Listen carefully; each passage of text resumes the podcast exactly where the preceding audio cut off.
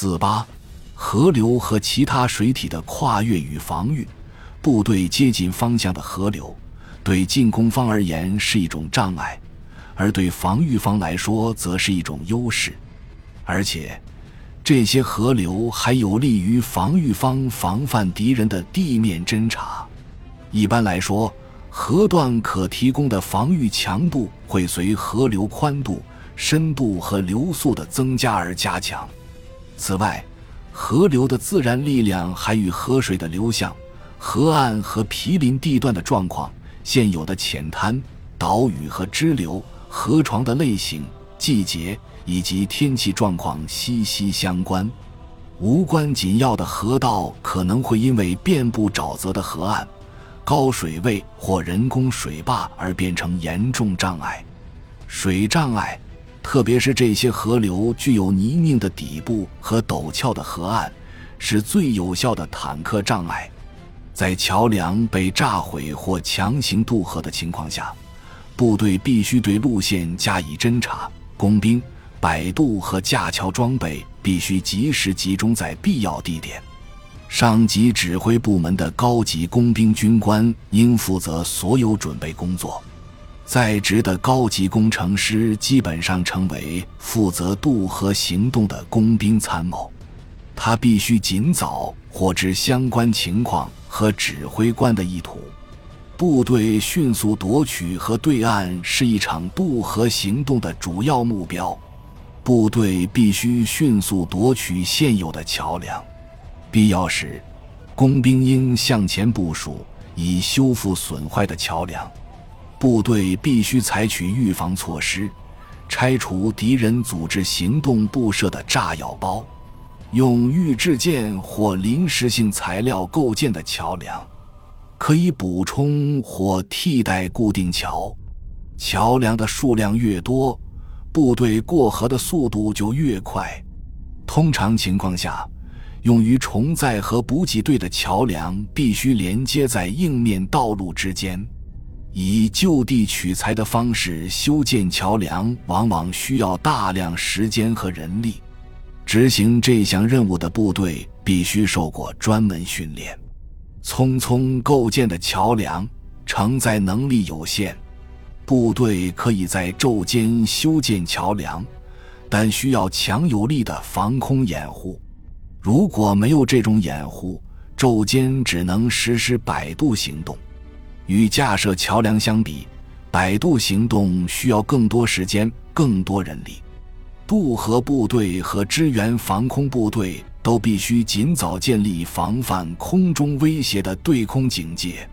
战斗机可用于这项任务，烟雾可用于隐蔽桥梁结构和大规模摆渡行动，遮蔽敌人的地面观察，但无法阻止空中观察。百渡行动初期，烟雾能限制敌军火力的有效性。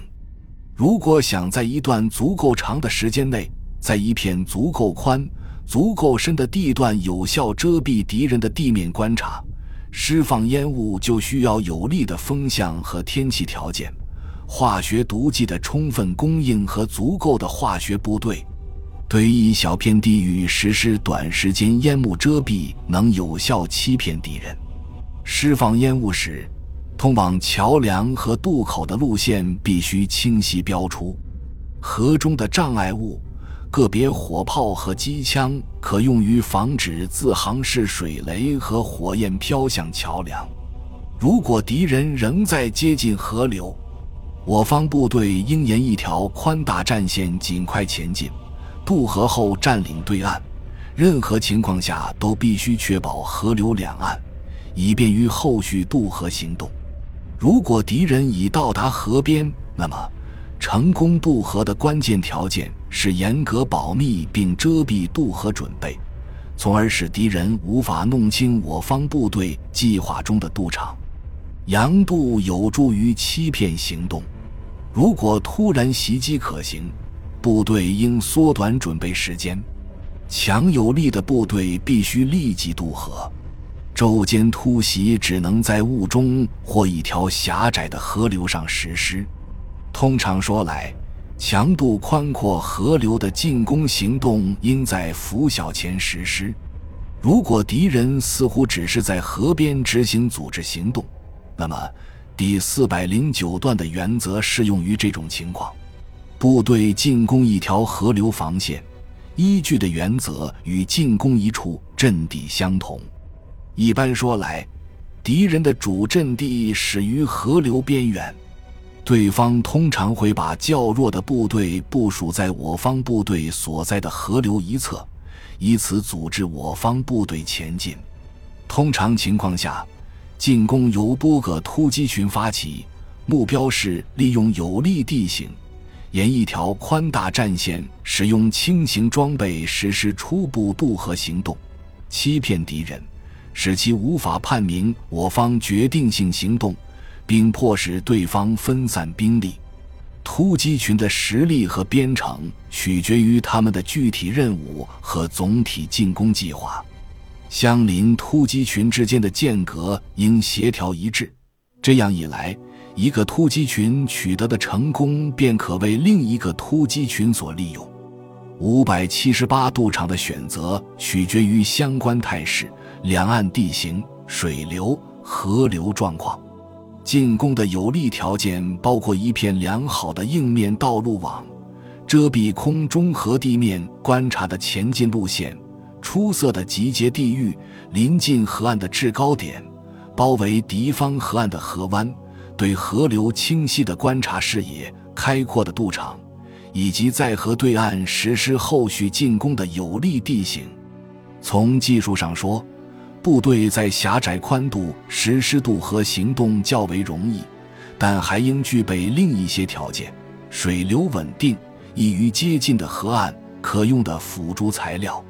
通常说来，地面侦察只能在河流附近的敌人已被击退的情况下，向河流河和对岸实施。渡河部队通常需要掌握附近的河岸，以便实施侦察并确定渡口详情。为获得对岸及更远处的额外信息，部队可能有必要执行一场广泛的侧翼迂回地面侦察。空中航拍能够最快速地识别出有力度场的初始迹象。航拍照片是地图的补充，并提供了关于河流状况的额外信息。指挥官发起地面侦察，或将责任侦察区分配给下属指挥官。各突击群指挥官可以把单独的任务赋予独立兵种的军官们。也可指示他们跟随侦察队一同行动。根据分配的任务，指挥官应为侦察队配备轻型渡河设备、测量仪器、路线标志工具和地图。通信官侦察渡场，确定在河流附近布设永久线路的位置和战地电话线的渡河地点。指挥官应对所有侦察结果加以评估。如果进攻行动要求部队大纵深集中，那么实力较弱的部队就应前出到河边，掩护己方部队，并限制敌人的侦察。不确定情况下，部队和装备的纵深集中将为决定性行动地段的转移提供灵活性。做好标志的路线和严格管制的交通，有利于部队随后在能见度较差的条件下开赴河边。根据工兵指挥官的建议，足够的工兵人员和物资将配属给突击部队，支援后者沿一条宽大战线渡河。秘密集中工兵装备和辅助材料需要精心准备，通常情况下只能在夜间进行。指挥官必须从一开始就投入强大的工兵力量，工兵和装备的预备力量必须集中在远离河流处，他们负责在决定性地点或最有利于渡河行动的地段加强渡口。工兵预备队替换工兵遭受的损失，并构建桥梁。师属通信营将工兵指挥所的通信线连接至师属通信干线和各突击部队指挥所。工兵为他们的技术行动建立起必要的通信联系。特殊情况下，时间允许的话，突击部队可为初步渡河行动排列为梯队。加强或增加的火力不应提醒敌人进攻已开始。突击部队首先应夺取河流中的一切岛屿。渡河部队的轻型装备调入河边的最终掩护阵地后，部队应展开进攻。第一波次突击部队沿一条宽大战线渡河，并建立一座登陆场。后续波次的渡河行动视情况而定。突击力量应利用敌火力遭到压制的地段，应避免大批部队集中在河边。初步渡河行动的成功主要取决于下属指挥官们的主动性和能力。后方部队和装备前出到渡河行动最成功处。部队应避免移动到河岸的侧翼，人行桥可用于跨越水流不太湍急的狭窄河流。步兵重武器、炮兵、通信装备和弹药跟随渡轮一同渡河，某些情况下还包括装甲战车。可能的话，马匹求渡过河。构建渡口所需要的汽车必须集中在关键地点。渡口开始运作后，更简单的渡河方式通常可以暂停。高级指挥官着手准备构筑下一座桥梁，所有桥梁的构建都应遵照这一顺序。自动高射炮和高射机枪必须尽早前出到河对岸，从而为渡河行动、桥梁修建和桥上交通提供掩护。指挥官必须付出一切努力。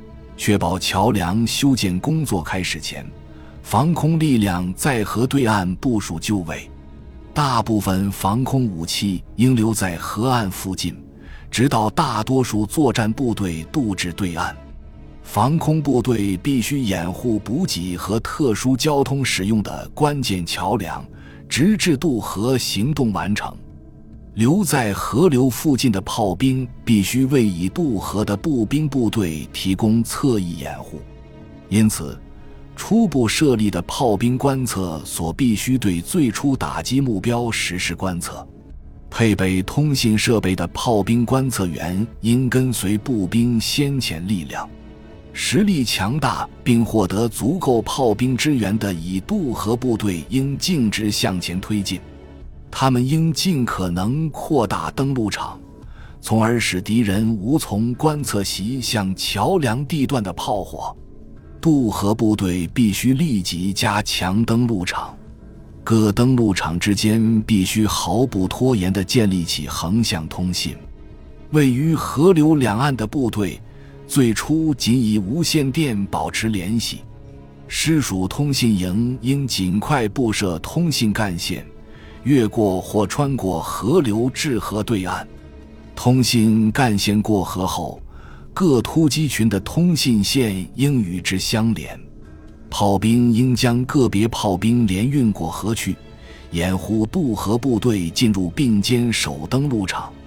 晚些时候，炮兵指挥官必须把大部分炮兵力量运过河去，并在河流附近保留一些力量。最初渡河的几个炮兵连应配属给步兵，指挥官必须采取包括弹药补给在内的一切措施，击退敌人的反击，并防止以渡河部队被敌人击败。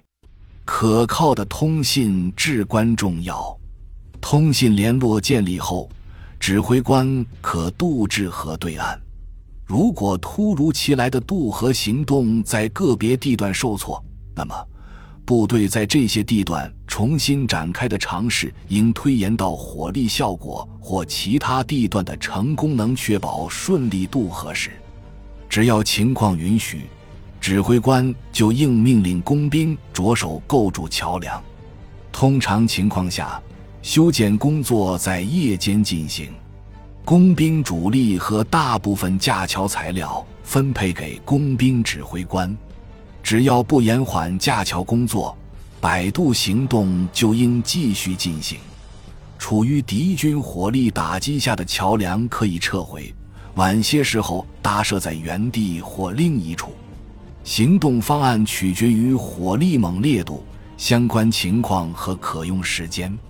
拆除桥梁和随后的交通绕行会耗费一些时间。只要可用人员和材料允许，部队就应对辅助桥梁的位置加以侦查和准备。空袭会迫使摆渡和过桥交通暂时停止。河流的防御价值取决于相关态势：河流的自然力量、防御力量。防御方希望限制敌人转移其力量的能力时，或防御方希望利用进攻部队的失败发起一场反击时，河流正面强度的优势将被河流成为一道障碍的劣势所抵消。另外，如果敌人没有被迫对河流防线展开冲击，作为一道强大正面障碍的河流将失去价值。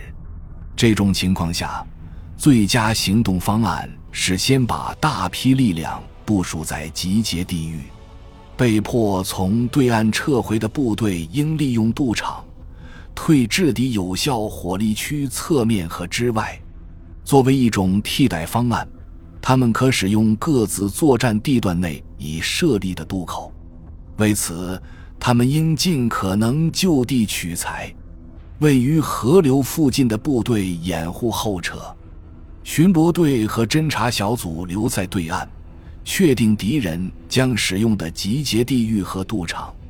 必要时，这些部队游过河来，通过有效利用河流障碍。遂行组织行动的部队不仅能迫使敌人进行耗费时间的进攻准备，还可击退对方虚弱的渡河尝试。他们应特别留意可能出现的渡口、通往河畔的各条道路、敌人可能架桥的位置以及河流线上的突出部。防御部队从河流线后方中断作战行动，并实施后撤，更容易实现。防御中，主阵地前沿防线通常应设在河岸附近。防御部队必须能从主阵地控制河流，他们应将重叠的射界集中于可能的渡场，以此覆盖河面。如果敌方河岸能控制己方主要作战区域内的开阔地段，特别是河流流向造成的突出部内。这些地段昼间应以少量兵力据守，并以后方阵地的火力加以覆盖。河流的照明至关重要，防御方应在宽阔的河流上使用前哨船只。炮兵覆盖的地段越宽，对其火力机动性的要求就越高。这样一来，必要时他们可将火力集中于起初不知道的敌渡场。正面火力难以打击到的地方，小股炮兵支队可向前推进，沿河流实施侧射火力。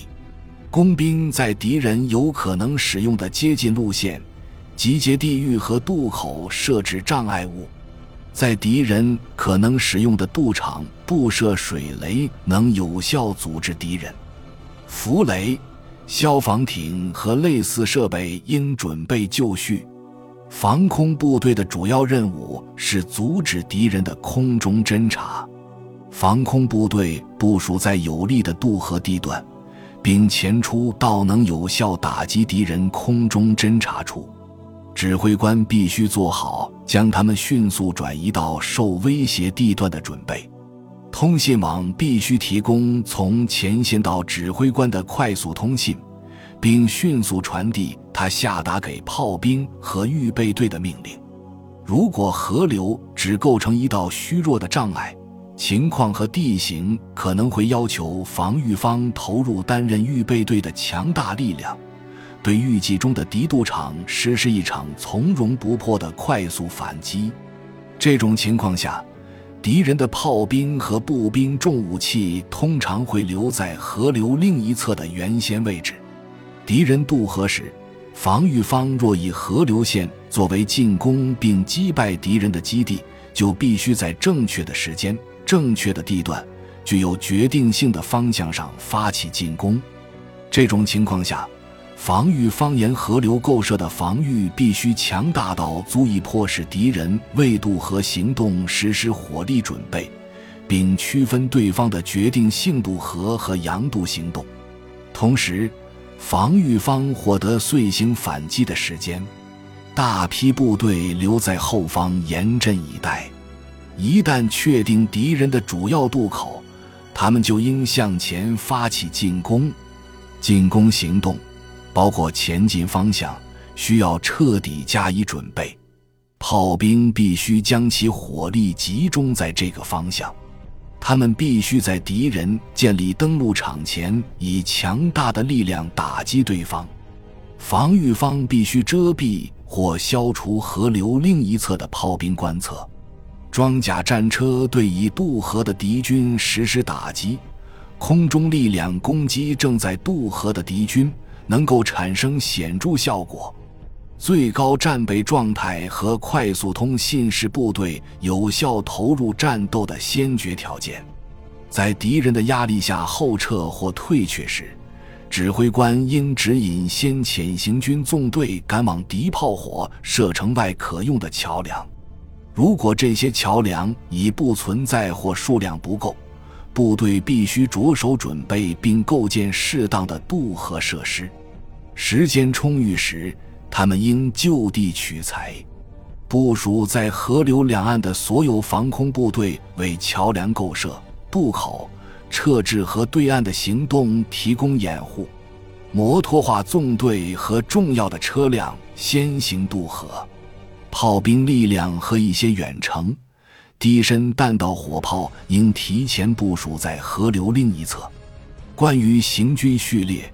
为夜间行军提供的路线标志，保持严格交通管制的详细指示，有助于部队顺利撤至河对岸。仍与敌人接触的部队必须组织对方，这样一来，敌人就无法以有效火力打击正在渡河的己方主力。这些部队将沿一条宽大的战线。利用预先放置的渡轮和通过就地取材的方式建造的船只撤至河对岸，部署在河畔的部队掩护他们的渡河行动。以预制件构筑的桥梁，一旦不再需要就应拆除。固定桥和以临时性材料构建的桥梁，以及摆渡和架桥设备，如果无法回收，就应炸毁。以免他们为敌人所用。感谢您的收听，本集已经播讲完毕。喜欢请订阅专辑，关注主播主页，更多精彩内容等着你。